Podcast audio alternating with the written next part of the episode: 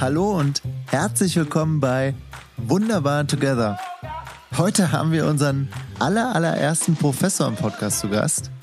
Und zwar Professor Dr. Stefan Hoffmann. Für Felix und mich der erste Professor, den wir duzen dürfen. Und überhaupt der erste Gast, bei dem wir beide eine eigene kleine Therapiestunde bekommen haben. Stefan hat uns live im Podcast Tipps gegeben, was wir gegen unsere Flugangst tun können. Ja, Professor Stefan Hoffmann ist einer der weltweit bekanntesten Experten auf dem Gebiet der Angststörungen und der kognitiven Verhaltenstherapie. Seit 1996 lehrt und forscht Stefan an der Boston University, die tatsächlich einer der größten privaten Universitäten in den USA ist. Er leitet dort inzwischen das Psychotherapy und and Emotion Research Laboratory. Der gute Mann ist, man kann es nicht anders sagen, ein absolutes Powerhouse. Er hat mehr als 400 wissenschaftliche Artikel in Fachmagazinen und mehr als 20 Bücher veröffentlicht, kennt sich extrem gut aus auf dem Gebiet der Angst und kann das auch sehr, sehr gut rüberbringen. Im Podcast haben wir nicht nur über unsere eigenen Ängste gesprochen, wir haben ihn auch gefragt, wovor sich die Deutschen eigentlich am meisten fürchten und vor allem, wovor sich die Amerikaner am meisten fürchten. Er hat uns erzählt, warum psychische Störungen infolge der Pandemie gerade im letzten Jahr so zugenommen haben und was man dagegen tun kann. Und ganz spannend, für mich ganz spannend, warum psychedelische Substanzen bei Angstforschern gerade so on vogue und im Trend sind.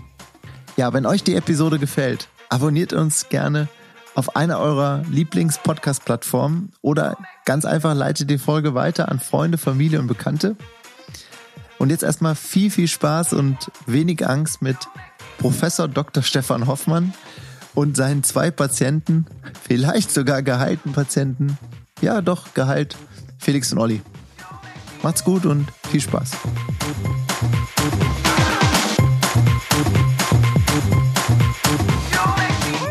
Hi Stefan, herzlich willkommen im Wunderbar Together Podcast. Wie geht's dir und wo treffen wir dich heute an? Hallo Felix, mir geht es ganz gut. Ich bin etwas jetlagged und etwas müde, aber ich bin äh, gerade in Frankfurt in äh, Bockenheim und besorge mir hier noch ein paar Möbel und andere, äh, andere Sachen und äh, würde dann zwei Wochen oder so wieder zurückfliegen nach Boston.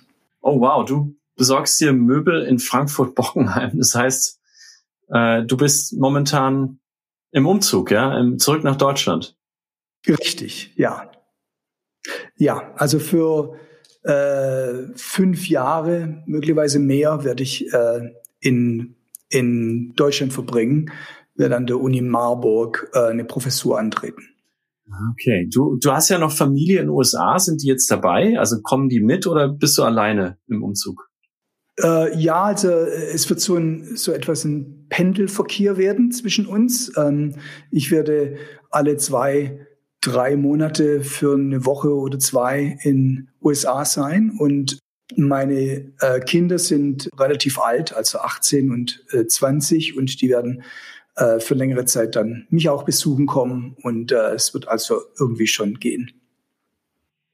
Super. Du bist ja der erste Professor bei Wunderbar Together in unserem Podcast und ich glaube, du bist auch der erste Professor jemals, dem ich begegnet bin, den ich duzen darf. Ist das eigentlich deine Amerikanisierung, die das erlaubt oder woran liegt das? Im Amerikanischen ist es gang und gäbe.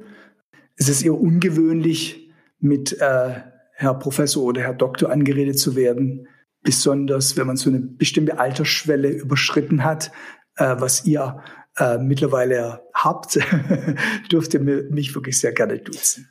Dankeschön, das tun wir gerne. Und äh, Olli, du hast Stefan ja gefunden, hast ihn gejagt, hast ihn aufgetrieben, hast ihn hier in den Podcast geholt, weil er ein wahnsinnig spannendes Leben und eine wahnsinnig spannende Arbeit hat. Ja, Stefan, du bist der ich, darf das, glaube ich, sagen, der führende Angstforscher zwischen Deutschland und Amerika.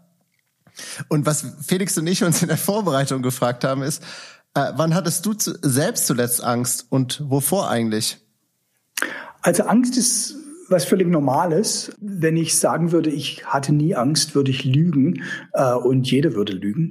Wann ich das letzte Mal Angst hatte, hm, ich dachte, ich denke, war wahrscheinlich politische Situationen machen mir oft Angst, was zurzeit in äh, Israel und Palästinien abgeht, macht mir Angst, macht mir Angst für die Zukunft meiner Kinder und die Umweltkatastrophen, die sich zurzeit abspielen, machen mir Angst. Das sind aber ist alles eine sehr diffuse Angst.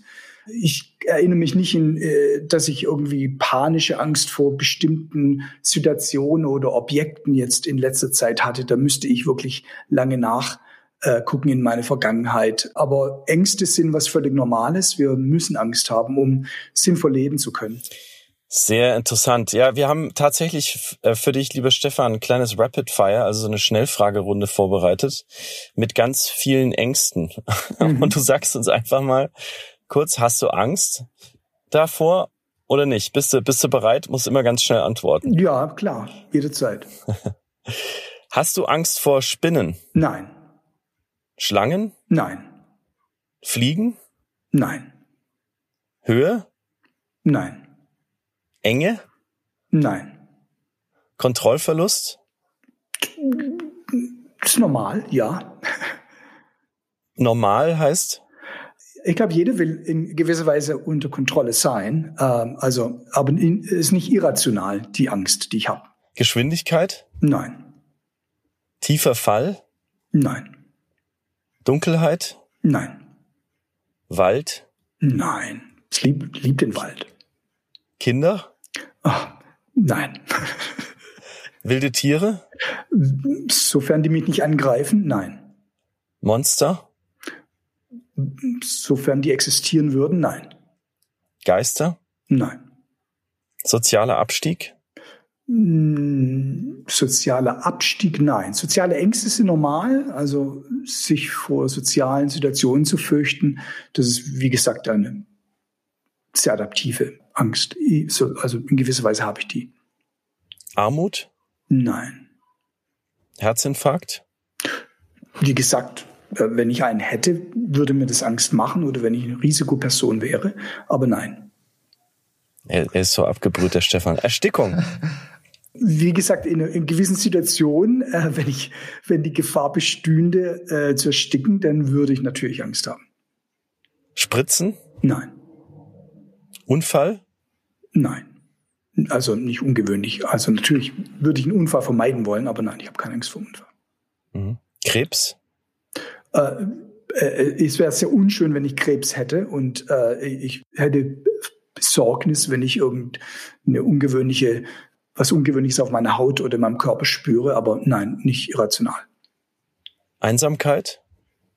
Jeder hat Angst vor Einsamkeit. Tod? Jeder hat Angst vom Tod. Also du auch? Das wäre ungewöhnlich, wenn ich keine Angst vom Tod hätte. Einbrecher? Mm, eher weniger, äh, einfach weil es unwahrscheinlich ist. Terror? Ja, leider äh, ist es sehr, äh, eine sehr rationale Angst. In der Kultur, in der wir leben, äh, ist es glücklicherweise sind wir weniger konfrontiert, aber andere Menschen auf dieser Welt, die sind leider mit solchen Sachen täglich ausgesetzt. Also du hast auch davor Angst? ja, aber sagen? eher nicht auf persönliche Art, sondern ich habe Angst, dass die, dass Terrorismus sich weiter verbreitet auf der Welt, ja. Mhm. Trump? Äh, glücklicherweise ist er nicht mehr in unserer Präsenz und habe daher weniger Angst vor ihm. Klimawandel? Ja. Das erste Jahr. Warum, warum ausgerechnet jetzt? Warum ausgerechnet der Klimawandel? Weil wir mittendrin stecken in einer katastrophalen Situation, äh, die was mit der Angst des Kontrollverlusts auch zu tun hat, auch mit der Angst, nicht zu wissen, wie sich das alles entwickeln wird und das ist natürlich nicht für uns persönlich relevant, aber mit Sicherheit äh, für Generationen nach uns sehr relevant. Also in gewisser Weise ist es keine Angst, die mich wahrscheinlich in meinem persönlichen Leben betrifft, aber Angst habe ich dennoch, weil ich denke, dass das eine, eine sehr äh, unschöne Situation für Generationen nach uns haben wird. Also du hast quasi Angst für, für oder um deine Kinder. Ja. Mhm. Mhm. Richtig. Menschenmassen? Nein. Prüfungen? Nein. Interviews? Bis auf dieses? Nein. also ich versuche das mal zusammenzufassen. Du hast, also also ich habe vor fast allen diesen Dingen Angst, ähm, aber du hast eigentlich vor fast gar nichts Angst. Und vor allem sagst du bei ganz vielen Sachen, was ja, glaube ich, eines der, der wichtigsten Dinge ist, wenn man mit Angst umgeht.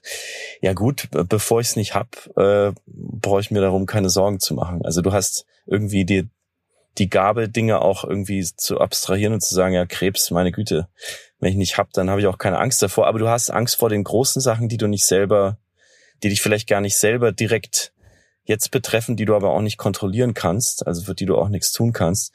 Wahnsinnig spannend, äh, mit dir diese dieses diese Runde zu machen und äh, ein toller Blick auch darin, wie du selbst mit Angst umgehst. Und wir gehen jetzt mal, wir machen mal einen Schritt zurück äh, in deinem eigenen Leben und Olli, du machst weiter. Ja, ich frage mich natürlich, wie bist du zu diesem Thema eigentlich gekommen und äh, was war der Grund? Was war gab es einen Auslöser, warum du dich mit diesem Forschungsthema auseinandersetzen wolltest? Kein spezieller. Ich bin ein Wissenschaftsfreak. Ich bin einfach sehr, ich liebe Wissenschaft. Ich äh, hatte mir überlegt, ja, Chemie, Biologie, Medizin, sowas zu studieren. Und Psychologie, äh, da wusste ich nicht sehr viel. Und da dachte ich, ich studiere das mal ein Weilchen. Er hatte nicht vor, tatsächlich das bis zum Ende zu machen. Und also ich hatte keinen persönlichen Bezug zu Phobien oder Angststörungen. Fand es aber sehr interessant. Ich hatte dann eine Vorlesung belegt zum Thema Panikstörungen. Das fand ich sehr interessant und wollte da das weiter erforschen auf so einem biologisch psychologischen Ebene. Ne? Was passiert bei Menschen, äh, bei den Leuten, die Panikattacken haben, die so Angstattacken aus heiterem Himmel erleben, die denken, dass, dass jetzt das Ende ihres Lebens kommt und die Kontrollverluste erleben. Und äh, ich habe muss ich sagen, wenig direkten Bezug dazu gehabt. Äh, und ich glaube, das ist auch nicht unbedingt nötig, damit man, man muss genug Empathie mit den Leuten haben, um zu wissen, möglicherweise, was die erleben, aber es ist durchaus sinnvoll, auch eine gewisse Distanz da zu dem Thema zu haben. Also ich glaube, der beste Therapeut der Depression behandelt ist nicht unbedingt der, der auch eine Depression erlebt haben muss. Aber mit Sicherheit sollte das jemand sein, der sich einfühlen kann in eine Person, die Depressionen hat. Und ich glaube, in so einem Punkt war ich mit Angststörungen. Also ich fand es sehr interessant, hatte keinen direkten Bezug dazu persönlich, aber mich hat es sehr interessiert. Bin dann also in die Staaten irgendwann mal gegangen, um da an der Stanford University etwa die Sache weiter zu äh, forschen. Bin dann ins Gebiet der sozialen Angststörung gegangen, die tatsächlich mit meinem persönlichen Leben, also wenn überhaupt, wenn irgendeine Angst, dann habe ich eher eine soziale Angst. Zumindest hatte ich die eher, aber, aber nicht unbedingt auf, auf einem Niveau, wo ich mich selbst diagnostiziert hätte, aber ich habe mich da sehr gut einfühlen können in die Leute, die soziale Angststörungen hatten.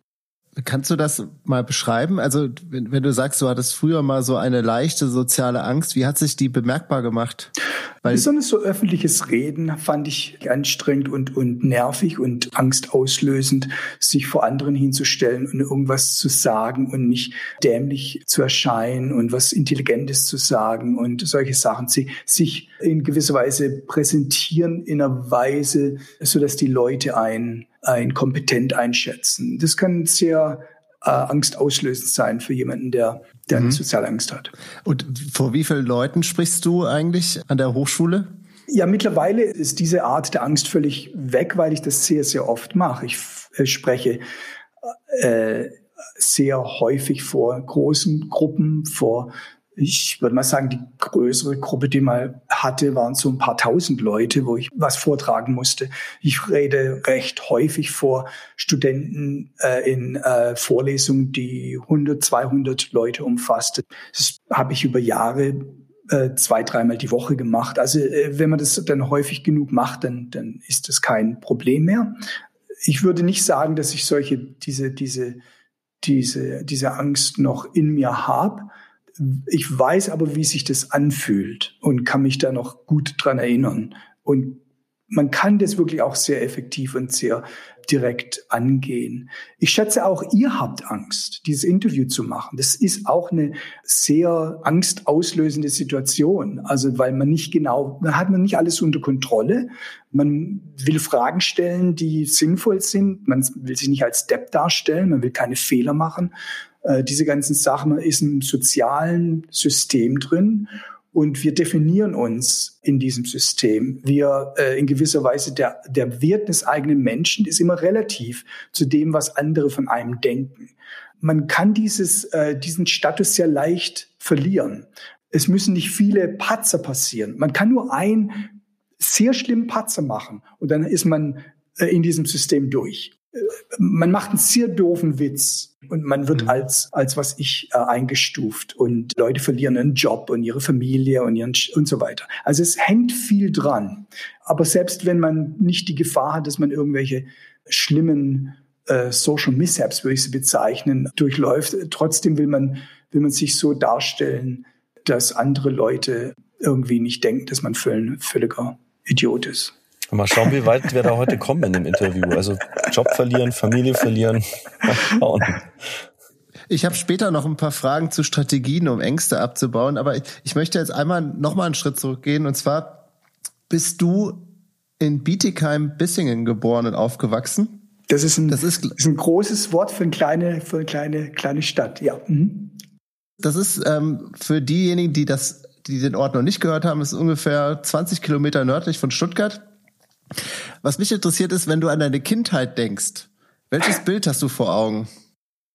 Das sind viele, viele Bilder. Ich assoziiere das leider mit, mit unangenehmen Schulerlebnissen immer. War auch zu einer Zeit, als meine meine Eltern hatten sich da scheiden lassen. Es war nicht keine, keine gute, mhm. keine schöne Kindheit. Aber ich verbinde es auch mit engen Freundschaften und Freunden, die ich da äh, geknüpft habe und die ich immer noch habe übrigens. Die äh, ich habe ich mhm. tatsächlich erst vor ein paar Tagen mit äh, meinem Kindheitsfreund wieder in Verbindung gesetzt, äh, mit dem ich die ersten zehn Jahre meines Lebens verbracht hatte.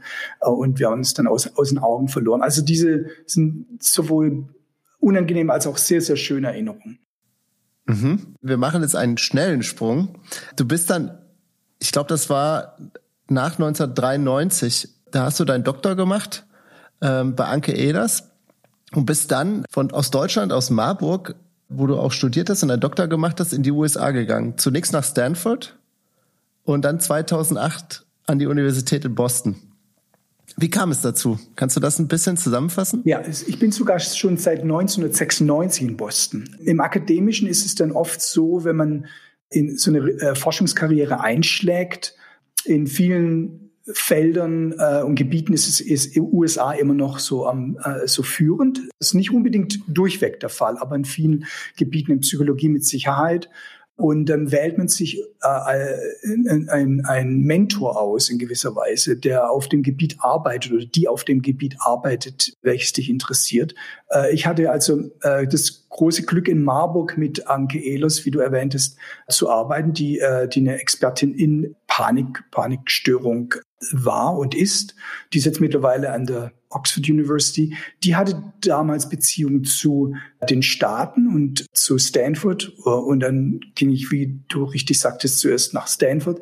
Und dann von da aus war so ein kleines Trauma bei mir, weil ich, ich hatte dann keinen richtigen Job in Deutschland gefunden. Das war ich quasi akademisch arbeitslos nach einer guten wirklich guten Dissertation, guten Artikeln und der Forschungszeit, die ich da verbracht hatte, äh, war das relativ ähm, aussichtslos. Und ich hatte mich dann entschlossen, wieder zurückzugehen in die Staaten, um dann eine Forschungskarriere weiter zu treiben und habe mich dann bei einem sehr bedeutenden Angstforscher äh, für einen Postdoc beworben, also eine äh, Zeit nach dem Doktor. Sein Name ist äh, David Barlow. Eine ganz kurze Unterbrechung. Ich möchte an dieser Stelle auf einen wirklich interessanten Podcast vom NDR hinweisen. Und zwar heißt er Die Idee.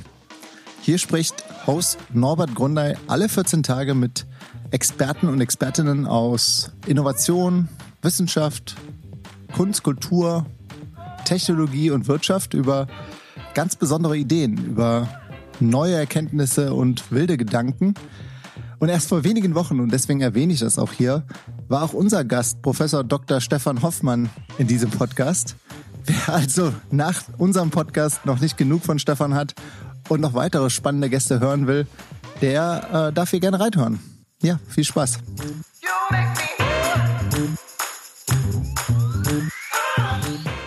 Seit 2008 warst du dann Professor am Department of Psychological and Brain Science der Boston University und hast dort quasi das Department auch geleitet. Das bist du nach wie vor oder ist die Zeit jetzt vorbei, weil du jetzt wieder nach Marburg gehst oder machst du das äh, machst du das trotzdem weiter? Ich lasse die Option offen noch. Also ich bin auch, äh, habe unbezahlten Urlaub von der Boston University für fünf Jahre. Und die Option ist, dass ich entweder dann in Marburg bleibe oder möglicherweise wieder zurückgehe. Ich, das schauen wir mal. Okay. Wir haben das anfangs schon von dir gehört, dass du ja gerade beim Möbelkaufen bist. Also Stefan sucht sich gerade sein neues Sofa und neues Bett aus für das neue Leben in, in oder für das wiedererlangte Leben in Marburg. Die Familie, deine zwei Kinder, deine Frau sind in Boston und äh, du hast uns auch ja schon erzählt, dass du dir auch ja so ein bisschen auch für deine Kinder Sorgen machst um, um die Zukunft. Jetzt Olli und ich sind selber Papas und ähm, kennen das gut, also diese diese Angst um die Kinder, um die Familie, um die Zukunft, die man ja damit auch kleinen Menschen irgendwie ähm, aufzwingt, die man in die Welt setzt. Es gibt ja heute auch äh, deutlich weniger Menschen, die Kinder bekommen, als das ähm, noch vor einigen Jahren der Fall war. Wie gehst du denn als Angstforscher mit dieser sehr, sehr persönlichen Angst um? Du hast uns schon ein bisschen was erzählt darüber, dass du Angst hast, anstelle deiner Kinder, für deine Kinder. Aber wie gehst du da als Angstforscher mit um, wenn du dir Sorgen um die Kinder machst, wenn du Sorgen um die Zukunft deiner Kinder hast? Wie versuchst du das äh, vielleicht auch wissenschaftlich ein bisschen auszubalancieren? Hm. Also Angst ist adaptiv ähm, oder sollte adaptiv sein. Angst ist nicht immer adaptiv. Angststörungen sind nicht adaptiv. Das bedeutet, die können einen zurückhalten mit dem, was man tun will und was man in der Zukunft tun will. Äh, und dann ist es ein Problem. Angst ist an, an sich kein Problem, aber die Art und Weise, die maladaptive, die äh, Coping-Art, inadäquat mit Angst umzugehen, das, das gibt dann das Problem. Es ist völlig normal, Angst zu haben, was wohl mit, mit meinen Kindern passiert und was mit der Zukunft passiert. Und es ist auch eine lange Trennung. Das hat mir auch oft schlaflose Nächte bereitet, keine Frage. Äh, aber da muss man sich dann überlegen, ob das, ob das jetzt Grund ist, äh, jetzt zu allem Nein zu sagen und ein Leben zu leben, das ich eigentlich nicht leben möchte. Äh, ein Leben zu leben, das das mich einschränkt und, äh, und wäre es besser, dann zurückzublicken nach zehn Jahren und zu sagen, ich hatte da mal eine Möglichkeit, aber die habe ich nicht angenommen, weil ich zu sehr Angst hatte, was da wohl passieren würde. Man hat wirklich nur ein Leben äh, und man entscheidet dann, was man damit tut, mit diesem Leben. Meine Kinder sind, ich, also wenn die äh, jünger wären, würde ich diesen Schritt nicht tun. Die sind im Alter, die, äh, in dem das durchaus geht. Mein älterer Sohn wird auch wahrscheinlich für ein Jahr äh, nach London kommen, also näher an Deutschland sein als in den USA. Der Jüngere, der hat sich sogar vorgestellt, äh, hier zu studieren. Und es, also man kann, es gibt Möglichkeiten, man kann solche Sachen schaffen. Wenn die natürlich drei und fünf wären, wäre das keine Frage. Das könnte ich nicht tun. Äh, es gibt bestimmte Zeiten im Leben, in denen solche Sachen möglich sind und andere Zeiten mindestens weniger gut passt. Aber ich glaube, zurück zur Frage, die Angst sollte einem in die richtige Wege leiten und, und Signale geben, um vorsichtig zu sein, um keine unsinnige Sachen in die Wege zu leiten, die man nachher bereut. Äh, aber es sollte einen nicht zurückhalten mit seinem Leben. Und das glaube ich schon wichtig. Und das ist, macht dann auch, äh, was eine Angststörung ausmacht. Nämlich eine Angststörung ist genau das. Eine Angststörung ist, wenn die Angst in meinem Leben äh, ein Problem ergibt, wenn es mich zurückhält, wenn ich das nicht das tun kann, was ich gerne tun würde, oder wenn es mich so stört, dass, äh, dass ich damit nicht richtig umgehen kann. Mhm, mh. Wow, da hast du uns einen ganz schönen Auftrag gegeben hier, uns als jungen Vätern. Ähm, ich war gerade pandemiebedingt äh, auch von meiner Familie und meinen Kindern teilweise getrennt und ja, kann sehr gut nachvollziehen, was du da gerade gesagt hast. Aber sehe natürlich auch, wie schwierig das ist, äh, dass du uns hier einen großen Auftrag gibst, sich von der Angst nicht zurückhalten zu lassen. Ähm, aber sich ausbalancieren zu lassen in seinen Entscheidungen, das ist natürlich ein Lebensthema. Und da werden wir auch noch äh, drüber sprechen. Ich äh, würde gern noch mal mit dir in der interkulturellen Angstzone bleiben zwischen Deutschland und USA. Es gibt ja sehr viele Stereotype und ich glaube, wie das bei Stereotypen immer so ist, da steckt immer auch ein Körnchen Wahrheit da drin. Also die, die Unterschiede zwischen der amerikanischen Mentalität, der, der deutschen Mentalität, haben die eigentlich zu unterschiedlichen Ängsten geführt, die sich entwickelt haben in diesen Gesellschaften? Und wenn ja, welche kannst du uns da mal festpinnen auf der, auf der Landkarte? Wo in, was hängt an der amerikanischen Landkarte, welche Ängste und welche hängen an der deutschen? Ich glaube nicht, dass, also wenn man die Kulturkarte der ganzen Welt betrachtet, ist die amerikanische deutsche Kultur sehr ähnlich äh, im Vergleich zu, sagen wir mal, äh, japanisch-koreanischer versus amerikanischer. Oft unterscheidet man Kulturen äh, auf eine Dimension, die heißt Kollektivismus und Individualismus. Also Individualismus äh, ist eine Kultur, wo das Individuum, der Einzelne im Vordergrund steht, wo man sozusagen freie äh, Personen form, formieren Gruppen, die aber eigentlich nur so zweckbedingt zusammen agieren. Im Vergleich zum kollektivistischen Kultur, wo die Gruppe selbst äh, das eigentliche Wesen ist und der Einzelne in der Gruppe eher sekundär äh, auftritt und auch das Bedürfnis des Einzelnen in der Gruppe sekundär ist und das Bedürfnis der Gruppe im Vordergrund steht. Kollektivismus ist dann eher so was, was man im äh, asiatischen Raum findet, im, äh, besonders beim im japanischen, chinesischen, koreanischen. Äh, und Individualismus ist sehr ausgeprägt im amerikanischen. Äh, die Deutschen sind etwas weniger individualistisch als die Amerikaner, aber sind auch sehr individualistisch. Äh, aber da, man sieht schon mehr so soziale Strukturen, die dieses Kollektivistische ausmachen. Also man hat ein Gesundheitswesen, wo man äh, sich gegenseitig hilft. Man hat ein Rentenwesen. Man, ähm, das ist so Teil der Kultur. Äh, aus dem Grund ist diese große Diskussion, die geführt wurde in den USA um das Gesundheitswesen, das ist der eigentliche Grund. Die Idee, dass ich als eine Person, die überhaupt nichts mit meinem, äh, äh keine Verhältnis mit einer anderen Person in der Kultur zu tun hat, warum ich für diese für, für die Gesundheit des, die, dieser anderen äh, willkürlichen Person Geld zahlen sollte, ist für Amerikaner äh, unvorstellbar. Die spenden gerne, die unterstützen gerne, das ist mit Sicherheit der Fall. Man hilft sich aus, der Nachbar hilft gegenseitig. Aber das ist eine freiwillige äh, Basis. Das tut man nicht, weil das die Kultur so bestimmt. Die sozialen Ängste sind sehr unterschiedlich in diesen Kulturen. Also dadurch, dass der in der kollektivistischen Kultur ist die soziale Angst anders gelagert als in einer individualistischen Kultur. Man äh, im einen Fall ist man auf sich selbst gestellt, im anderen Fall ist man von anderen stark abhängig. Und äh, das prägt sich dann in, in, in solchen Formen der mhm. Angst aus. Also um das mal auf ein Beispiel runterzubrechen, in Deutschland äh, mache ich mir vielleicht mehr, habe ich mehr Angst davor, was andere von mir denken. In den USA habe ich dafür vielleicht mehr Angst davor, kein Dach mehr über dem Kopf zu haben. Ja. Jetzt ganz plakativ.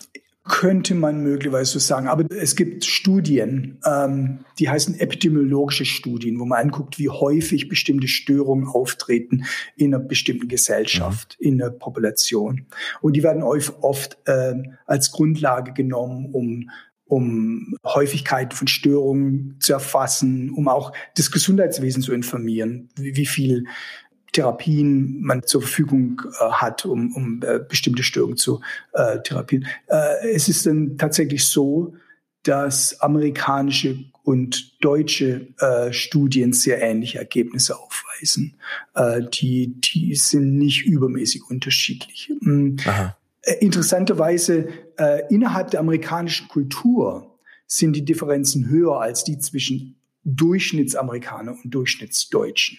Aber wenn du äh, in die amerikanische Kultur gehst und dann den Immigrationshintergrund betrachtest und wie nahe die Leute an der alten Kultur hängen, also äh, Leute, die erst vor kurzem von, äh, sagen wir mal, China kamen und dann Staatsbürger wurden oder die von Mexiko kamen oder die von ähm, Europa kamen äh, oder die von anderen Gebieten kommen. Da, da zeigt sich, äh, da zeigen sich sehr recht äh, interessante und deutliche Unterschiede, die recht konsistent sind. Und zwar nicht bloß in Angststörungen, sondern allen Formen der psychischen Störung, dass die asiatischen äh, Amerikaner sehr viel weniger Störung berichten.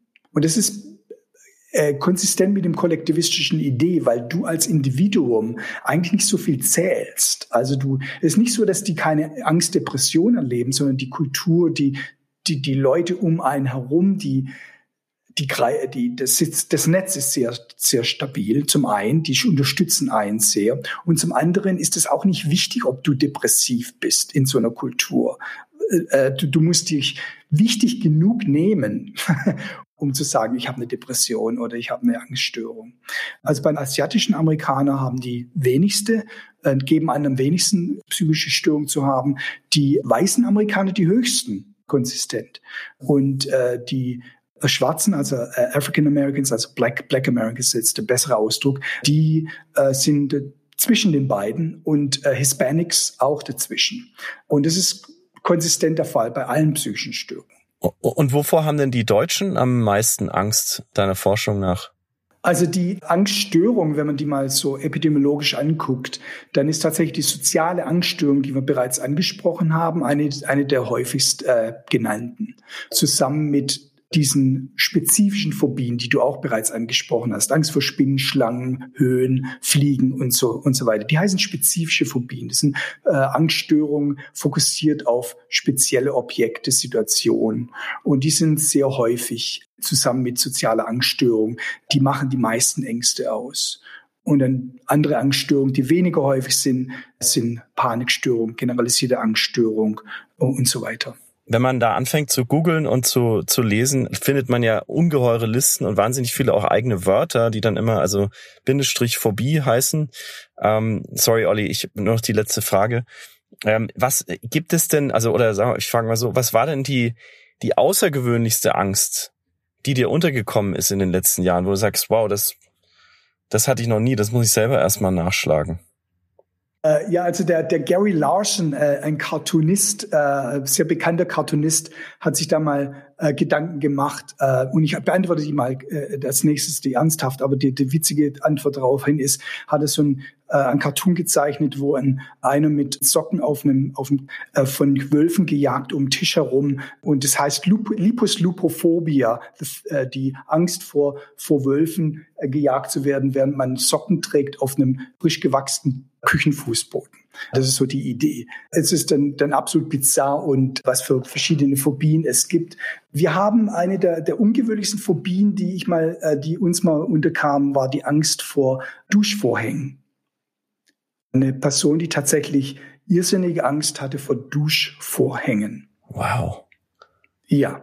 Ist das, liegt das an der, an der, an der Hitchcock-Szene aus, aus Psycho oder habt ihr, hast du das weiter Das dachten wir auch, aber anscheinend nicht. Das hat nichts mit, also zumindest war diese Frau war äh, sich nicht bewusst, woher das kam und Hitchcock, äh, diese Psycho-Szene ist wohl kein Auslöser gewesen, aber hat was mit Ekel zu tun, hat was mit irrationalen anderen Gedanken zu tun. Das ist aber auch die, die Natur dieser Phobien, weißt du, dass die dass die irrational sind, die machen keinen Sinn. Es macht ebenso wenig Sinn, Angst vor einer kleinen Spinne zu haben, als Angst vor dem Duschvorhang zu haben. Nur weil wir eben, ja, es gibt durchaus Theorien, die besagen, dass evolutionär betrachtet natürlich man es Sinn macht, sozusagen Angst vor Spinnen, Schlangen, giftigen anderen Viechern zu bekommen als, als Duschvorhänge. Aber trotzdem, äh, irrational sind alle. Das ist bei Definition der Ste Fall. Stefan, konntet ihr der Person, dem Patienten oder der Patientin helfen? Ja, man kann solche Phobien extrem effektiv behandeln. Innerhalb von wenigen Tagen, manchmal sogar innerhalb eines Tages kann man eine Person, die von einer spezifischen Phobie, ganz egal welcher Art, leidet, kann man selbst nach 20 Jahren, kann man die sehr effektiv innerhalb von ganz kurzer Zeit behandeln. Was ich auch ähm, spannend fand, ich, ich kann mich nicht, weil der Begriff, äh, du wirst ihn sofort kennen, ich habe es aber gelesen, es gibt eine sehr außergewöhnliche, und das ist, glaube ich, das auch, was Felix noch äh, zusätzlich gesucht hat, eine außergewöhnliche japanische Angst gibt es. Ähm, und zwar, ich versuche sie mal zu beschreiben. Taishin Kyofusho. Genau das. Kannst du uns Sorry, das mal nochmal, wie heißt die? Taishin Kyofusho. Kaishin Kyofusho. Taishin, Taishin Kyofusho. Kyofusho. Taishin, Taishin Kyofusho oder TKS. Danke. Das ist also eine äh, ungewöhnliche Form der sozialen Angst.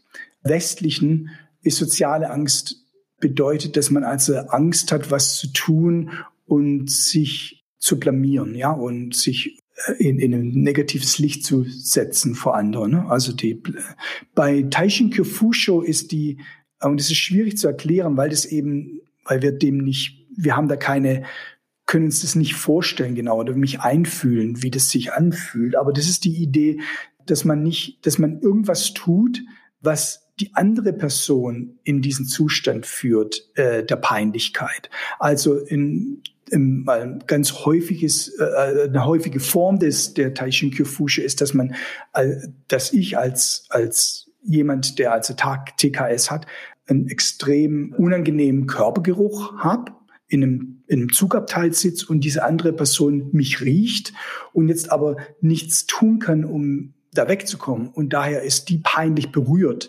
Und ich bin also dann besor äh, mein, meine, mein Problem ist, dass diese andere Person in dieser peinliche Zustand kommt, weil aus Gründen, was ich, was mir zugeordnet äh, ist. Das ist also eine etwas seltsame Motivation und, und Twist von, von sozialer Angst. Ja, ich, ich fand das, äh, ich habe das dann auch gelesen, weil du das in einem anderen Interview erwähnt hattest und ich und habe auch gedacht, dass das eigentlich so ein bisschen zur japanischen Kultur auch passt. Ähm, äh, eigentlich so eine Angst, die, die wäre für, für in Deutschland nicht ganz so gegeben wie vielleicht oder würde nicht so Sinn ergeben wie zum Beispiel der japanischen Kultur. Das ist richtig. Jetzt haben Felix und ich eine Gemeinsamkeit, die wir äh, festgestellt haben. Felix, möchtest du weitermachen und unsere eigene Therapiestunde ja. bei Stefan einholen? Wir nutzen das knallhart aus, äh, Angst mit dem Angstforscher zu besprechen.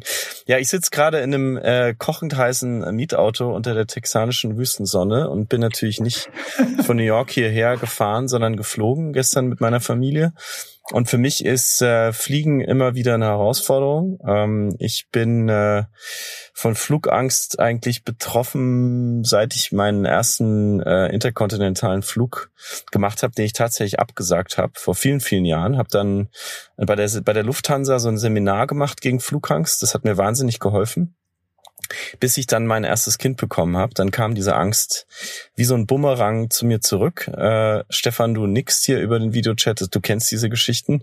Ich fliege natürlich weiter zwischen den Kontinenten hin und her. Ich bin auch gestern quer durch dieses Land geflogen. Ähm, und immer mit schlechten Umweltgewissen, aber auch immer mit so einem unguten Gefühl, vor allem wenn hohe Wolken sind, ich also nicht sehen kann, wo wir gerade eigentlich drüber fliegen und, und es unruhig wird im Flugzeug, also wenn es anfängt richtig zu wackeln, das ist so meine, da krieg ich, da krieg ich dann schnell mal kleinen Schweißausbruch. Ähm, Olli, wie ist das bei dir? Äh, Flugangst, wo, wann hast du das? Oder wie, wie spürst du das? Ich hatte das ganz, ganz lange Zeit nicht, bis meine Mutter hat ganz schlimme Flugangst und ich merke das immer, wie unruhig sie wird, wenn sie ins Flugzeug steigt. Es hat sich irgendwie auf mich übertragen und es braucht nur die, die, ich denke immer so, wir gehören nicht dahin. Und ich will aber auch nicht darauf verzichten. Manchmal beruflich gesehen braucht es das manchmal, wenn du ähm, ins andere Land reist. Ist einfach innerhalb von Deutschland fliege ich gar nicht mehr. Ja, ich, ich denke einfach, das, das soll nicht so sein, dass ich da in die Luft gehöre. Also Stefan, ja. du hast jetzt zwei Patienten vor dir. Was, was rätst du uns? Ja, also ihr habt bereits ein paar sehr äh, wichtige Sachen angesprochen. Es ist ungewöhnlich, dass, dass der menschliche Körper mit, äh, weiß ich, 800 Stundenkilometer 10.000 Meilen äh, von der Erde weg rumschwirrt. Ne? Das ist Evolution wollte nicht, dass wir in so eine Situation kommen und trotzdem äh, müssen wir uns dieser Situation ständig aussetzen. Ne?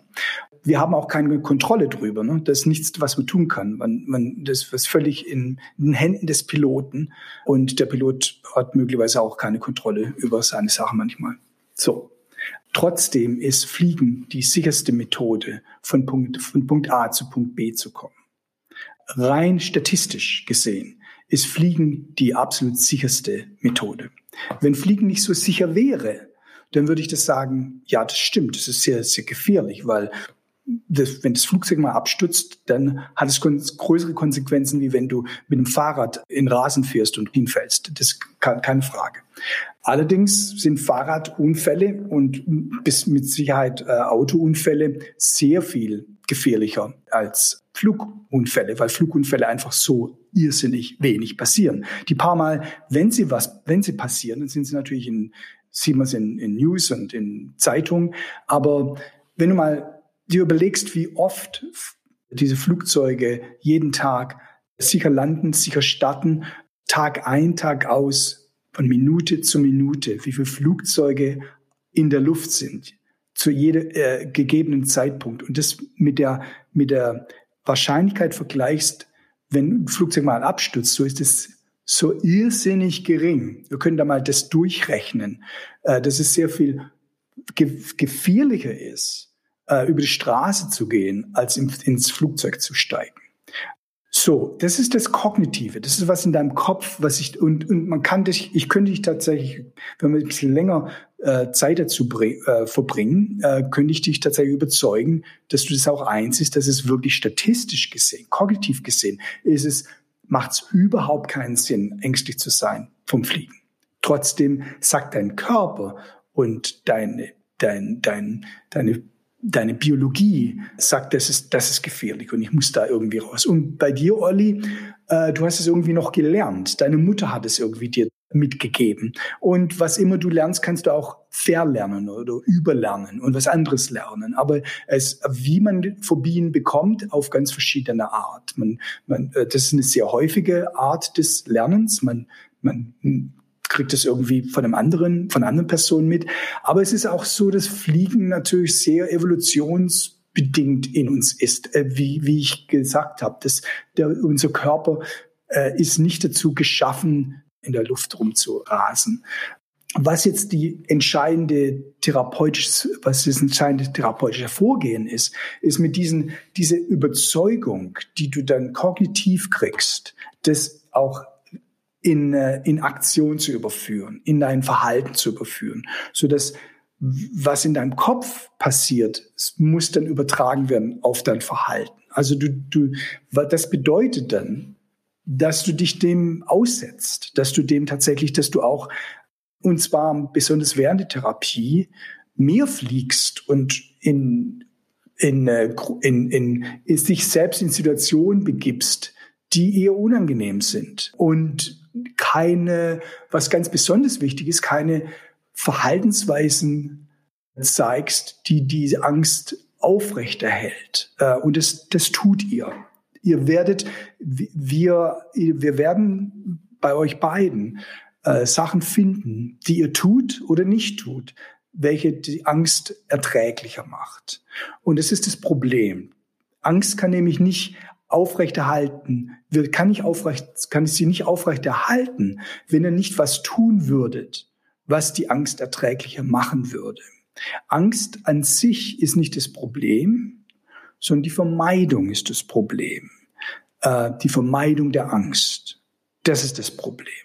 Und ihr tut irgendwas, was das ein bisschen erträglicher macht. Olli, was tust du, wenn du fliegst? Also ich zum Beispiel, ich kann nur mit jemand Zweiten zusammenfliegen. Ich kann nicht alleine fliegen. Das Na also, na also, da haben wir's. Ähm, das ist eins davon. Felix, was tust du, was deine Angst erträglicher macht? Äh, ich schaue das Wetter nach. Also gut. Das ist was anderes.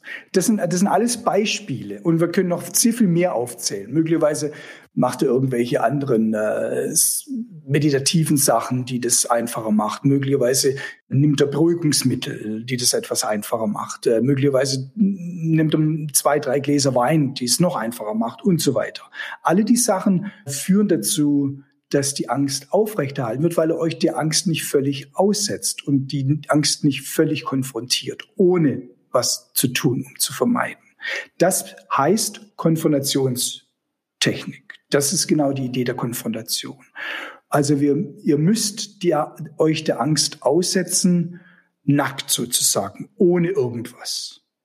Und um zu erleben, dass die Angst ganz alleine runtergeht, ohne dass ihr irgendwas tut. Ah, verstehe. Das erinnert mich an einen Satz aus dem Flugangstseminar von der Lufthansa, an den ich mich bis heute erinnere, obwohl das jetzt 15 Jahre her ist. Die Angst ist eine Diva. Und je mehr Raum man dieser Diva schenkt auf dem Parkett, desto mehr breitet sie sich aus. Aber so habe ich das tatsächlich noch nie verstanden, äh, dass man diese Diva nicht nur klein halten kann, sondern dass man sie erstmal volle Kanne über sich drüber rauschen lässt, um äh, damit sie dann verschwindet. Das, äh, das finde ich schon ziemlich heftig. Also Olli, du steigst beim nächsten Mal ganz alleine ein und ich lasse meine, äh, ich lass meine blöde Wetter-App weg. Genau. Ich, ich, ich äh, oft vergleiche ich auch, dass die Angst so ein riesiges, großes Monster erscheint. Und wenn man die mal konfrontiert, dieses riesige, große Monster, dann wird es so eine ganz kleine, winzige Ameise, auf die man dann treten kann. Ich, ich habe doch direkt eine anschließende Frage, Stefan, weil ähm, ich habe das auch im, im Flugzeug, wenn neben mir jemand sitzt, der auch nervös ist vom Fliegen, dann schwappt das doch automatisch auf mich über. Ist das evolutionär bedingt? Ist Angst ansteckend? Ja, Absolut. Und es soll ja auch sein. Angst ist, eine, ist in gewisser Weise eine Mitteilung, dass irgendwas Gefährliches um uns herum ist. Und das soll nicht bloß uns schützen, sondern natürlich auch unsere Gene, unseren, unseren Offspring und unsere, unsere, uh, uh, unsere, unsere Kultur, unsere, die Menschheit an sich Angst ist ein soziales, äh, ist eine, in gewisser Weise eine, Sozi eine soziale Erfindung und auch eine intelligente Erfindung. Unsere Intelligenz produziert Angst. Also wenn du, wenn du nur in diesem, in diesem Raum des Flugzeuges sitzen würdest, ohne zu wissen, dass du über dem Boden fliegst, würdest du keine Angst haben. Du mhm. weißt ja, dass du fliegst. Wenn du nicht wiss wissen würdest, dass du fliegst, hättest du auch keine Angst. Die Intelligenz macht uns Angst. Mhm. Macht total Sinn. Also ja, es, es, das hat mir jetzt auf jeden Fall gerade äh, ganz viel geholfen. Felix, ich weiß nicht, wie es dir geht. Ähm, Felix, wir, wir sind ja auch nicht ganz alleine mit unseren Ängsten. Also bei mir ist es nicht so, dass ich jetzt schon wieder an einen Rückflug denke oder an einen, einen Flug, der mir irgendwie bevorsteht, dass mich das total einschränkt. Also es ist doch keine Angststörung, glaube ich, im Sinne. Aber es ist ja so, dass bereits vor der Corona-Pandemie, dass immer mehr junge Menschen unter psychischen Erkrankungen wie Depression, Angststörungen oder Panikattacken Attacken leiden. Ähm, vor allem in der Altersgruppe der 18- bis 25-Jährigen. Und da haben wir uns gefragt, Stefan, woran liegt das? Kannst du uns dazu eine Erklärung geben?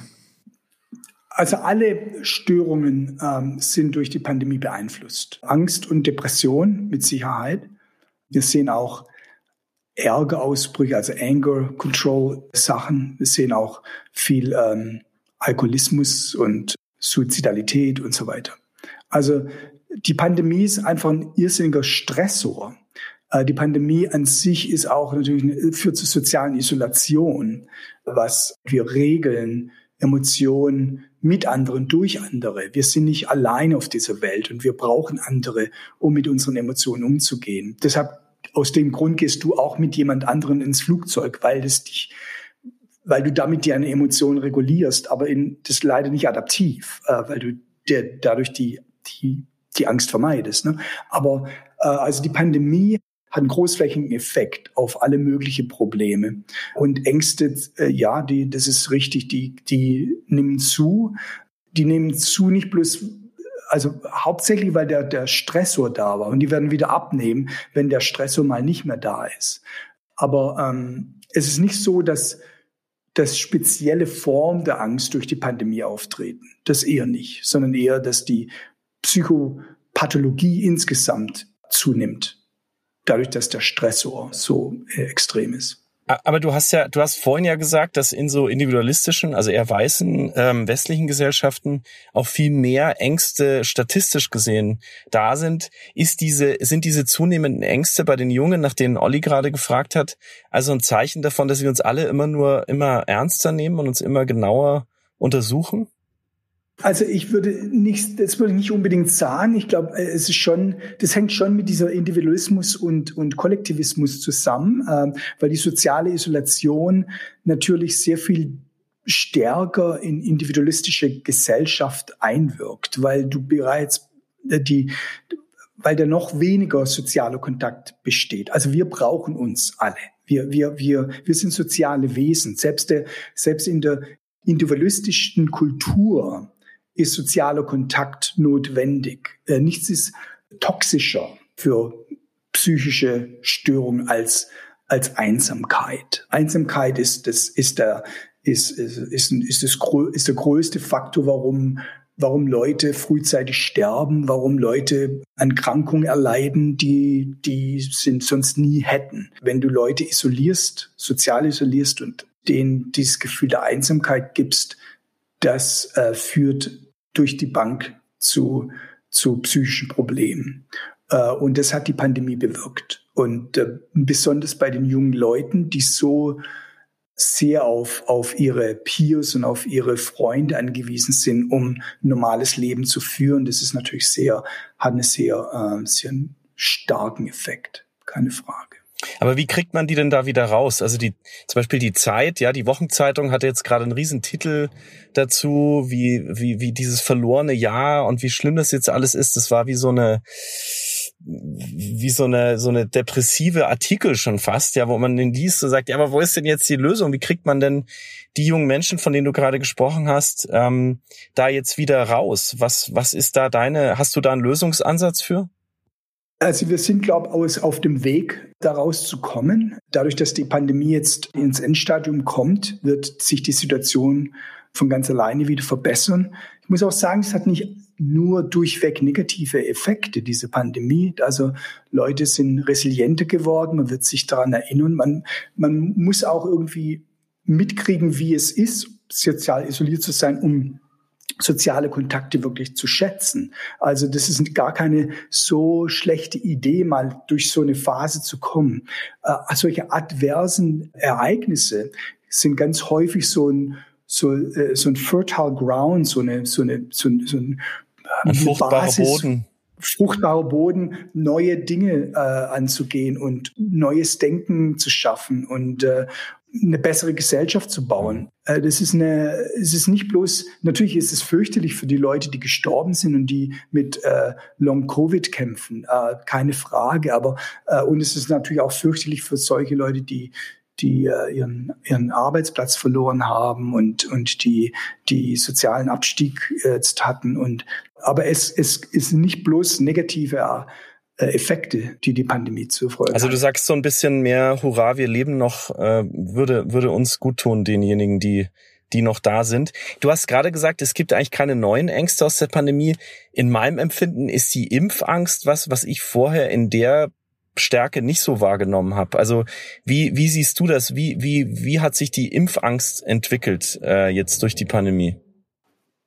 Also es gibt, es gab schon immer, äh, äh das ist eine bestimmte Form der Angststörung, das heißt äh, Blutinjektionsangst, Blood, Blood Injection Injury, also Blut, also das sind Leute, die die ungern äh, mit der Nadel gepikst werden, die auch bei äh, bei Anblick von Blut äh, oft so eine so eine physische Reaktion haben, dass sie dass sie äh, oft in Ohnmacht oder denken in Ohnmacht zu fallen und äh, ihr Kreislauf äh, kommt darunter. Das sind das ist nicht übermäßig häufig und das ist nur ein kleiner Teil der Leute, die jetzt keine Immunisierung haben wollen. Das ist eine sehr viel politische, äh, sehr viel politischer das Problem, das wir jetzt zurzeit haben. Ich glaube, die meisten Leute, die sich nicht impfen lassen wollen, haben keine Blood Injury Injection Phobie, sondern die haben, die sind politisch missinformiert und rennen seltsam Verschwörungstheorien hinterher. Und da ist Aufklärungsarbeit mhm. notwendig. Ähm, und äh, das ist eine politische Intervention, die wir brauchen und keine psychologische. Aber Verschwörungstheoretiker haben doch auch Angst, oder? Ja, aber äh, die, mit Sicherheit. Ich glaube, äh, alle solche Verschwörungstheorien sind getrieben von Ängsten, von irrationalen Ängsten, die sich dann oft gegen, gegen Leute richtet und gegen Maßnahmen richtet, die sinnvoll sind und äh, die leider auf falsche Informationen beruht und die geschürt wird durch durch Spinner, die so einen gesellschaftlichen Anspruch haben und eine Veränderung der Gesellschaft in, äh, äh, bewirken wollen. Olli, du hattest auch noch eine Pandemiefrage, ne? Unsere Lieblings, die, die, die Lieblingsfrage der Deutschen. Ja, genau. Und ich, ich hoffe, dass du ähm, eine Antwort drauf hast. Es ist jetzt schon wieder ein bisschen her, aber am Anfang der Pandemie, als die Deutschen das Klopapier gehortet haben, ich habe gestern bei der Recherche gedacht, da ist doch sicherlich auch eine Angst, die dahinter steckt. Und und die Frage an dich, ob, ob, ob du weißt, welche Angst hier konkret zum Vorschein kommt. Die Angst vor dem dreckigen Hintern, oder? es war nicht bloß bei den Deutschen. Also wir haben das in den USA genauso gehabt. Die Klopapier Horten. Wir sehen das auch in den USA oft, dass wenn man, ähm, wenn irgendein äh, Nor'easter in Boston ankommt, äh, also sind, das ist ein sehr starker Sturm, äh, die manchmal in der Geschichte, die waren so stark, die Stürme, die irgendwann den Leuten, die konnten nicht raus für zwei, drei Tage, weil es weil da zu viel Schnee war oder, oder Bäume umfielen und so weiter. Und um dem vorzubeugen, dann kurz vor Nor'easter siehst du dann äh, die ganzen Supermärkte gerammelt voll mit Leuten und die Regale sind tatsächlich äh, äh, leer gefegt und Klopapier ist oft auch das, was was dann am Ende des Tages fehlt, weil die Leute dann denken, ich muss jetzt für ein, mindestens eine, Woche Proviant einkaufen und Klopapier ist eins davon, auf das man nicht einfach verzichten kann. Das ist nicht bloß eine spezifisch auf die Pandemie, sondern immer wenn so mögliche Katastrophen anstehen, äh, das ist so eine Reaktion, so eine Massenhysterie äh, und das ist ein Ausdruck dieser Massenhysterie, dieser Klopapierkauf. Also eine ansteckende, die ansteckende Angst vor dem versinken in der, in der, in dem Ende der Zivilisation, ja. Und dafür steht das Klopapier. Das ist richtig. Olli, äh, wir, wir sprechen noch kurz über die Zukunft mit Stefan. Sehr gerne. Und zwar, was mich interessiert, wir haben jetzt ganz viel über, über Ängste gesprochen und du hast uns auch ähm, die unterschiedlichen Ängste erklärt und hast uns auch äh, beschrieben, wie wir unsere Flugangst zumindest ein bisschen besser in den Griff bekommen können. Ich habe mich gefragt, in den letzten 30 Jahren deiner Forschung, welche neuen Behandlungsmethoden hast du ja mitentwickelt oder deine Kollegen auch entwickelt, die sehr präsent sind aktuell in der Therapieforschung? Sehr gern. Wird sich, äh, es wird etwas ausschweifend werden. Äh, also ich werde mich versuchen, da kurz zu halten. Ja. Äh, zum einen habe ich ähm, auf dem Gebiet, äh, wie man pharmakologisch interveniert, geforscht. Da gibt es ein bestimmtes Medikament, das heißt Dezyglycerin. Das ist ein bestimmter Stoff, der im Gehirn bestimmte Rezeptoren auf bestimmte Rezeptoren wirkt, welche das Lernen erleichtern. Und bestimmtes Ler das Lernen, das passiert während der Exposition, während dieser Konfrontationstherapie, von dem wir erzählt haben. Und da zeigt es sich tatsächlich, dass man Exposition sehr viel schneller durchlaufen kann, dieses Konfrontationsverfahren schneller durchlaufen kann, wenn man zusätzlich dieses Medikament einnimmt.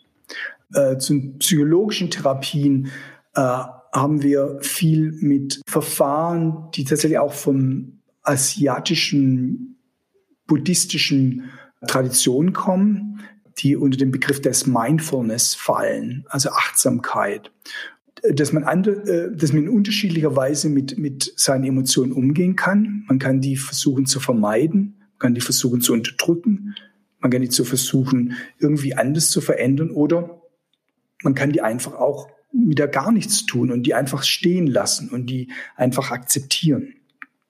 Also das ist die, diesen Begriff der Achtsamkeit, der, äh, wenn man den anwendet, in der Therapie durchaus zusätzlichen positiven Effekt in der Therapie haben kann. Ah, aber Stefan, jetzt auf, um unsere Flugzeugsituation hier nochmal herzuholen, wenn Olli und ich jetzt hier schwitzend nebeneinander sitzen, sagst du dann ja, Atemübungen, also ja, Achtsamkeit, was ja eine Angstvermeidungsstrategie in dem Moment ist, weil wir beruhigen uns ja künstlich? Oder sagst du, weglassen, schwitzen, verspannen, ihr müsst es, ihr müsst euch da aussetzen jetzt? Die, die effektivste Angst der Konfrontation ist tatsächlich eine achtsame Konfrontation. Also die, dich in die Angst zu lehnen, dich in tatsächlich äh, nichts zu tun, um die Angst zu unterbinden, zu mindern, sondern dich in die Angst zu lehnen. Das ist Achtsamkeit. So wie du äh, eine, äh, oft ein Beispiel, wie man so Achtsamkeitsübungen ist, so eine Rosine zu erstmal anzufassen und zu riechen und ganz langsam auf diese Rosine zu kauen. Diese Idee auf die Angst zu übertragen, diese Angst äh, zu beobachten, wie sie auf dich zukommt, wie es dich einnimmt, wie, äh, äh, wie dein Herz rast, dein, deine, wie du schwitzt und in der Angst dich eintauchst und dich in die Angst zu lehnen, dadurch wird die Angst tatsächlich weniger und weniger kontrollierend und die Angst selbst verändert sich. Aber du willst sie nicht verändern. Du willst sie einfach da lassen. Und diese, in gewisser Weise ist ist äh, eine achtsame Form der Konfrontation die effektivste Form der Konfrontation. Und genau diese Form würde noch besser funktionieren oder noch schneller funktionieren. Ich würde das erlernen, die Flugangst abzulegen, wenn ich dieses Medikament noch parallel zu mir nehme? Richtig. Dieses Medikament interessanterweise ist nicht, ist kein anxiolytisches Medikament. Mit anderen Worten, das Medikament selbst hat überhaupt keinen Einfluss auf deine Angst die, du kannst so viel von dem Medikament schlucken, wie du willst. Das wird sich, deine Angst selbst wird sich nicht verändern. Was sich ändert, ist das Lernen, das während der Konfrontation passiert. Das wird erleichtert. Also was man in der Konfrontation lernt, ist, dass die nicht, es ist nicht ein Verlernen, nicht bloß ein Verlernen, dass die, dass das Flugzeug doch nicht abstürzt, sondern du lernst was wir als Safety, Sicherheit bezeichnen. Spannend. Mhm. Ja, du lernst einen, einen, einen alternativen Zusammenhang, dass das Flugzeug sicher ist, dass es nicht zum Unfall kommt. Ähm, das ist auch ein neues Lernen. Und dieses Lernen wird verstärkt durch diese Konfrontation und noch weiter verstärkt durch dieses Medikament. Ich habe noch eine Frage, weil ich habe was äh, total Interessantes gelesen, Stefan, und ich glaube, dass du das auch in deiner ähm, Forschung auch angewandt hast, beziehungsweise in der therapeutischen Behandlung. Man arbeitet mit, ähm, also nehmen wir mal an, es gibt eine Person, die hatte ein, ein Traumata, weil sie in einem Krieg gedient hat und eine ganz, ganz schlimme Situation in einem Kriegszustand erlebt hat. Und jetzt würde man mit einem virtuellen Headset eine Situation nachempfinden, die einen kriegsähnlichen Zustand herbeiführt, um dieser Person dem auszusetzen, dieser, diesem ganz schwerwiegenden Moment und diesem Traumata. Wie ist deine Erfahrung? Hilft das? Ja, also du, du sprichst gerade von einem Verfahren, das heißt äh, virtuelle Realität, also Virtual Reality Treatment. Das ist auch als eine als äh, häufig angewandt. Übrigens Flug, Flugphobie wird auch so therapiert. In, Darauf wollte ich hinaus. Äh, richtig, ja. Du kannst es auch im virtuell. Also was was natürlich, das ist so ein so ein, äh, das ist nicht die das ist nicht ganz so effektiv wie die richtige Situation. Also wenn mhm. ich Flugphobie therapieren würde als Therapeut, würde ich mir nicht ein 10.000 teures Virtual Reality Setup kaufen. Ich würde dich, ich würde das Geld eher investieren in mehrere Flüge, weil das sehr viel effektiver ist als, als die virtuelle Realität kommt dem nahe, kommt der wirklichen Realität nahe, aber natürlich matcht es die wirklich Realität nicht. In einem, äh, in einem traumatischen Erlebnis ist es natürlich sehr viel schwieriger, diese wirkliche Realität nochmal abzubilden, nochmal zu erleben. Ähm, man kann nicht nochmal in den Krieg gehen mit der Person oder man kann nicht nochmal äh, in, in eine Situation gehen, wo sie vergewaltigt wird. Das wäre Unsinn. Ne? Aber äh, aus dem Grund ist dieses, diese virtuelle Therapie sehr, sehr sinnvoll in, bei solchen Therapien, die eben nicht äh, real nochmal rekreiert werden können. Mhm. Jetzt noch eine Frage.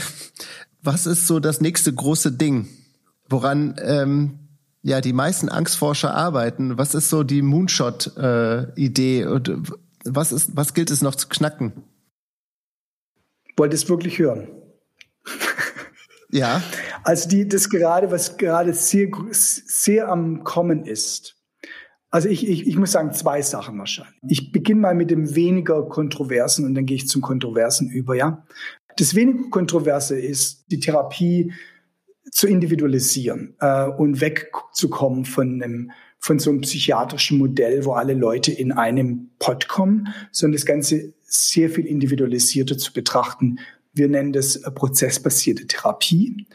Da arbeite ich mit meinem Freund und Kollegen Stephen Hayes, der übrigens die ganze Achtsamkeitsgeschichte auch sehr viel untersucht hat. Also es ist nicht eine neue Therapie, sondern es sind, das sind alte Verfahren, die so kombiniert werden, dass die auf das Individuum zugeschnitten werden. Prozessbasierte Therapie. Und das mit Sicherheit im Kommen.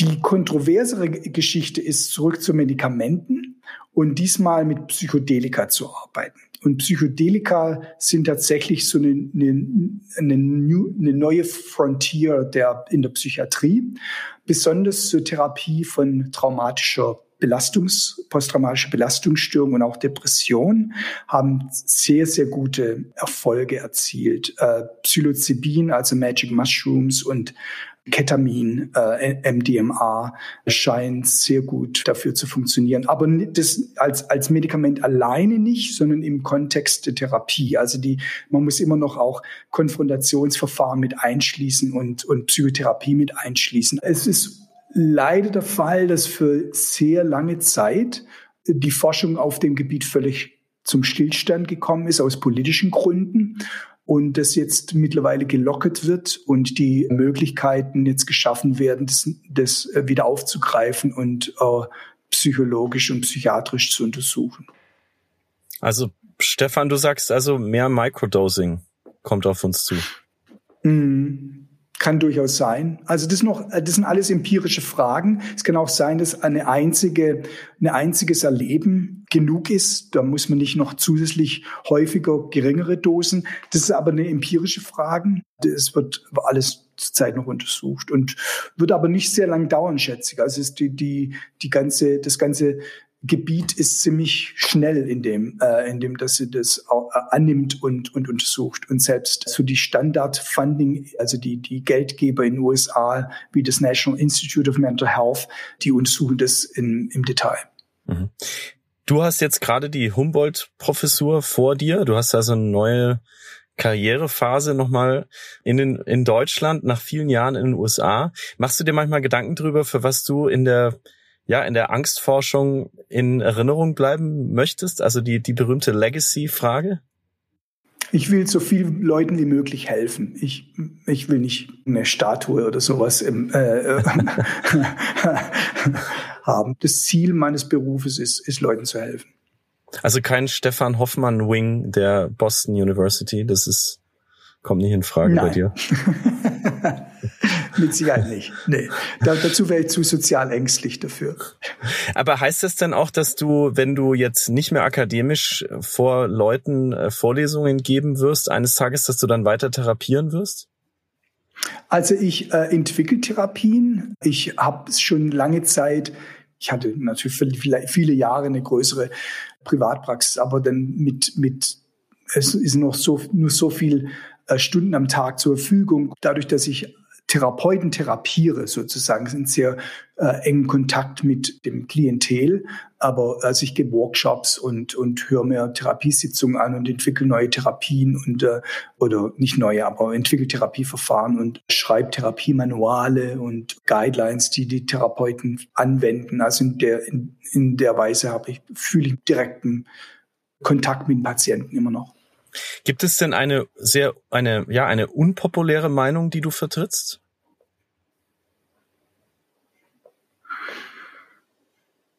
Also das, das Problem ist, dass ich natürlich in meinem eigenen Bubble bin, ne? also wie, wie jeder, äh, so ein Echo Chamber. Also natürlich in einem anderen, in El Paso, äh, in irgendeiner Bar, wenn ich meine politische Meinung preisgeben würde, würde ich wahrscheinlich mit, mit Bierflaschen bewerfen. bewerfen ah, die sind ja eigentlich sehr liberal, ja. Das ist so, ja. die orientieren sich eher so Richtung, ähm, Richtung äh, New Mexico eigentlich rüber. Die haben auch Die haben sogar ihr eigenes Stromnetz hier. Die waren also auch von diesem ja, riesigen Stromausfall so, in Texas ja, gar nicht verschiedene Teile betroffen. Von El Paso, ne? Ja, ja nee, also El Paso an sich ist tatsächlich, habe ich mir sagen lassen, von den Verwandten hier wesentlich liberaler als der Rest des des Bundesstaates, ah, ja. wenn du darauf hinauf wollt, hinaus wolltest. Ja, ja.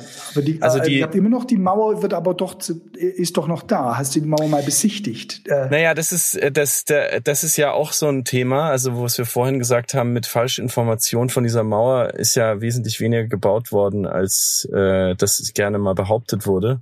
Und auch wenn da jetzt vielleicht an manchen Stellen noch ein paar Stielen aufgestellt werden, ist das natürlich jetzt keine keine machbar, kein, kein machbares Projekt, ja.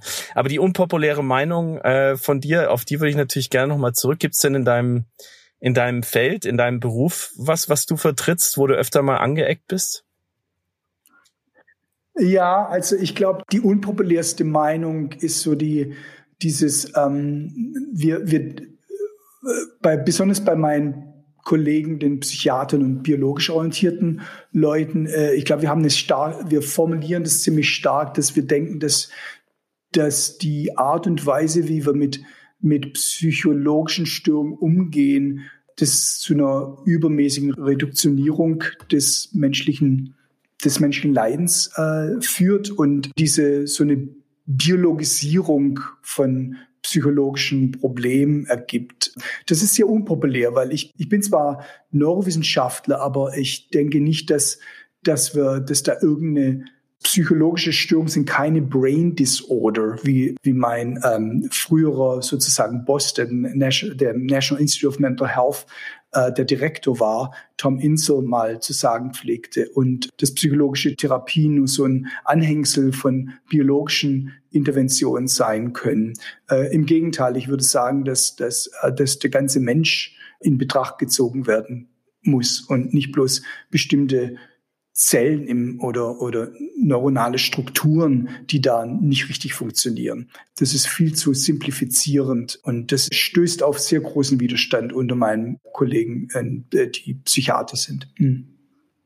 Also die personalisierte Medizin, genau wie die äh, Psychedelika sind zwei Dinge, über die ihr euch noch viel streiten werdet in der äh, in der Angstforschung und in der Forschung generell. Super spannend. Äh, ich kaue ja immer noch auf dem Hineinlehnen in die Angst, was ich heute von dir gelernt habe.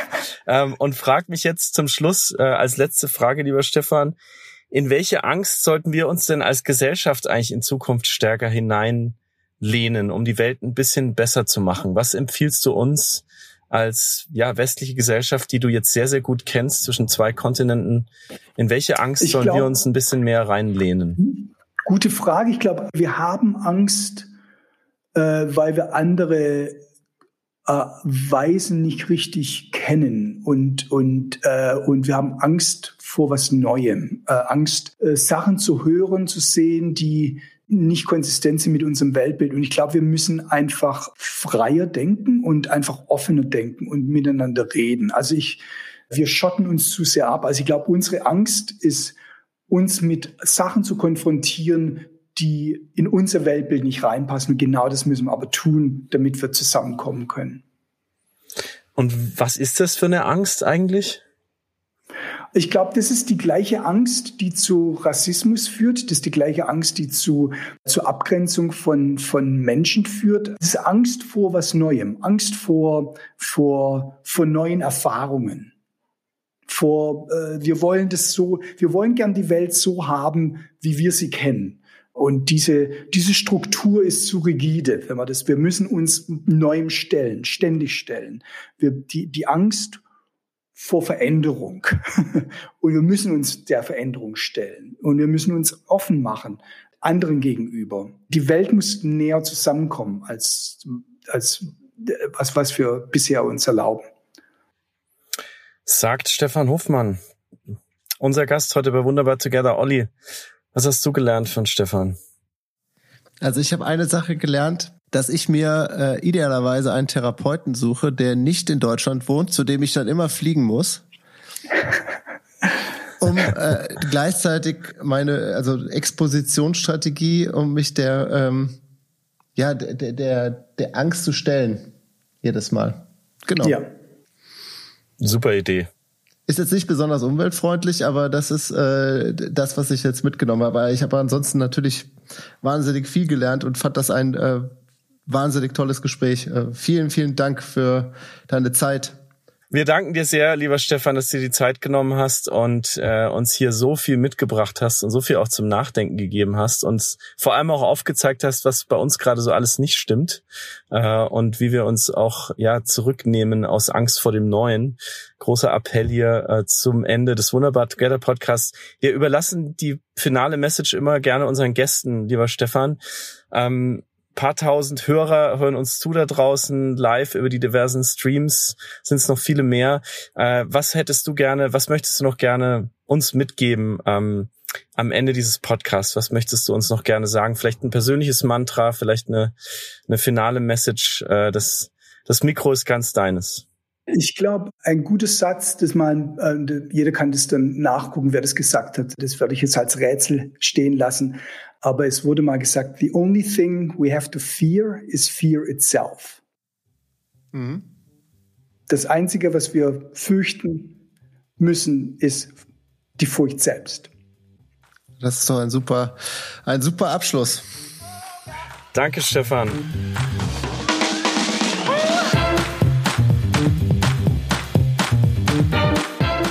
Ja, nochmal vielen lieben Dank an Professor Dr. Stefan Hoffmann für das tolle Gespräch, seine Zeit, die er sich genommen hat und auch vor allem für die kleine Live-Therapiestunde, die er Felix und mir gegeben hat.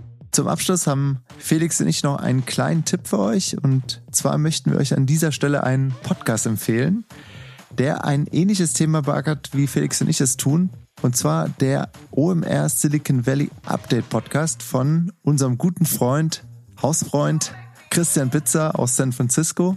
Christian trifft hier alle zwei Wochen Gründer und Unternehmer, Kreative und Top-Visionäre aus dem Valley. Und ja, aktuell macht Christian zwar eine längere Sommerpause, es gibt aber insgesamt 30 spannende Folgen, die man sich jederzeit noch geben kann. Und ich habe mir gerade die Folgen mit Kati Schmidt und mit Cyril Roding angehört. Beides total spannende Gäste.